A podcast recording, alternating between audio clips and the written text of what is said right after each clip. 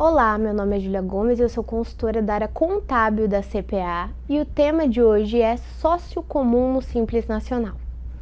O Simples Nacional é um regime de tributação unificado criado para beneficiar empresas de pequeno porte e microempresas. E diante disso, na maioria das vezes costuma ser o regime mais benéfico para aqueles que se encaixam nas regras de enquadramento. Nesse sentido, há uma dúvida frequente em relação à possibilidade de que o sócio de empresa optante pelo regime do Simples Nacional possa participar do capital de outra pessoa jurídica, seja essa beneficiada pelo regime do Simples ou não. Segundo os postos na Lei Complementar 123 de 2006,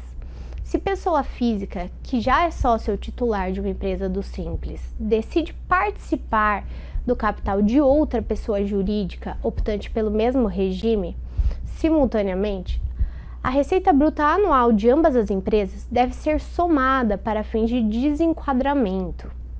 mesmo que não façam parte do mesmo grupo econômico ou que exerçam atividades completamente distintas. Ou seja, a soma dos faturamentos das duas empresas não poderá ultrapassar o limite de 4 milhões e 800 mil reais anualmente para fins de desenquadramento. Já quando se trata de pessoa física, sócia ou titular de uma empresa optante pelo Simples, que decide participar do capital de outra pessoa jurídica que não é optante pelo mesmo regime, ou seja, uma empresa do lucro real ou do lucro presumido, soma-se o faturamento de ambas apenas quando esse sócio possua mais de 10% do capital de empresa não beneficiada pelo regime. Nesse caso, a receita bruta global não poderá ultrapassar o limite anual de 4 milhões 800 mil reais, sob pena de desenquadramento da empresa beneficiada pelo Simples.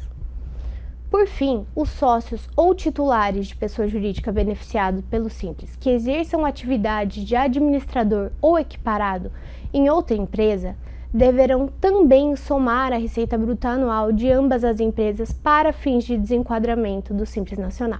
E a soma não pode ultrapassar 4 milhões 800 mil reais, sob pena de desenquadramento do regime. Em resumo, nos casos em que o sócio de pessoa jurídica optante pelo Simples participe do capital de outra pessoa jurídica, seja ela beneficiada pelo regime do Simples também ou não, ou exerça atividade de administrador de pessoa jurídica distinta, a receita bruta anual de ambas as empresas deverá ser somada para fins de enquadramento e desenquadramento. Muito obrigada e até a próxima.